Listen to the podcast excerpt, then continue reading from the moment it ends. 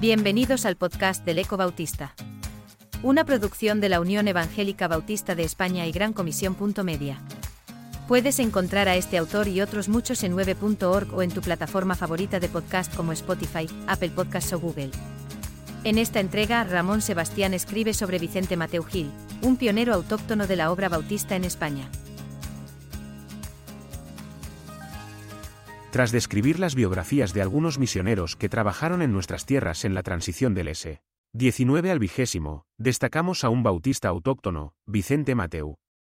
Su personalidad queda definida como amable, noble y cautivadora, con un manifiesto amor cristiano y simpatía profunda. Este valenciano había nacido en 1869, pero no tenemos muchos detalles de sus primeros años de vida hasta que cumpliera 16 años. Para entonces estaba evangelizando por el grado de Valencia el misionero sueco Carlos a Aglund y la curiosidad de Mateu le llevó a ver quién era y qué predicaba. Fue uno de los primeros bautizados por este misionero en agosto de 1888 con los que se constituyó seguidamente la Iglesia Bautista de la ciudad. Al año siguiente fue elegido diácono de la naciente congregación. Tenía la profesión de sastre, pero pocos años después abandonó su trabajo para servir a tiempo completo como obrero, con funciones pastorales y de evangelista itinerante, llegando a formar parte del equipo que lideraba la Iglesia valenciana. En 1894 contrajo matrimonio con Dolores Martínez, quien dejó algunas notas sobre su vida espiritual, buscaba los momentos de la noche o de primeras horas de la mañana para meditar y escribir. Durante su trabajo manifestaba el amor por su Salvador. Resaltaba la importancia de la conversión a Cristo sobre un mero cambio de religión y tenía una auténtica carga por llevar el Evangelio a otras personas, especialmente a niños y jóvenes, pues decía que el Evangelio le había librado de muchos males. Había recibido una buena y diversa instrucción de Aglund en varias materias bíblicas y en idiomas, inglés, francés, sueco o griego, lo cual favorecerá su labor de traductor. Desde entonces dedicó bastante tiempo al estudio, algo que también es importante para poder desempeñar una adecuada labor. Poco antes de fallecer Aglund en 1895 ya había realizado una campaña de evangelización en un pueblo próximo a la capital donde predicaba en un local construido para carros y dormía en una habitación contigua, con pocas condiciones higiénicas. Tras la muerte del misionero se responsabilizó de la nueva capilla en Burjasot e inició obra en Turís, junto a Juanur.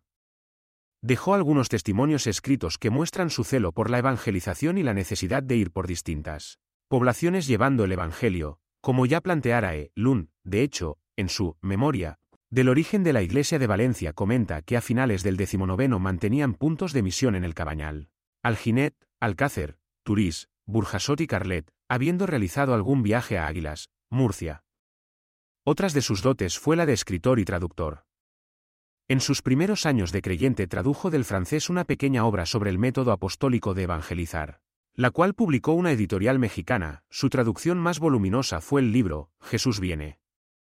También sobresale en la traducción o redacción de artículos, como varios discursos de Spurgeon para Homilética, revista en la que trabajó como escritor, corrector e impresor. Colaboró en otras publicaciones periódicas escribiendo artículos, entre ellas podemos destacar la de Hojas Dominicales, de la que se puede decir que fue el alma a partir de 1900. O en Vida y Libertad y en la redacción y edición de el correo, que se repartía gratuitamente entre trabajadores de correos y telégrafos de todo el país. Era profundo en su estudio bíblico, brillante en su predicación y distante de un pensamiento sectario. Estaba dispuesto a colaborar con creyentes de otras denominaciones si esto favorecía la expansión del Evangelio, si bien teniendo claras sus convicciones bautistas.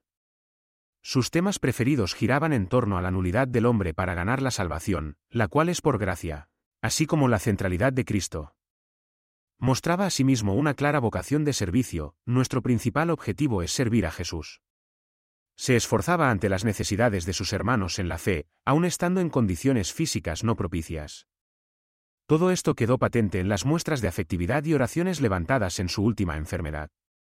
Su inquietud especial por llevar el Evangelio a niños y jóvenes explica su colaboración con la Unión Española, de esfuerzo cristiano de la que llegó a ser su tesorero, además de asistir a todas sus convenciones desde que se celebrara la primera en Zaragoza, 1900, y convertirse en su gran impulsor en Valencia. El empeño en la educación le llevó a trabajar con ahínco en la fundación de la Federación de Escuelas Dominicales. 1912, siendo nombrado su primer secretario en reconocimiento de la labor realizada. Aquí se le consideraba como un espíritu activo y emprendedor, lleno de talento e iniciativa que trabajó celosamente para extender el Evangelio. Consideraba que viajar ensanchaba sus horizontes y ampliaba su educación. Y el Señor le concedió estar en no pocos lugares de Europa como delegado de su país, teniendo en cuenta que no contaba con medios económicos para ello, ni era normal en aquel tiempo de no ser una persona acomodada.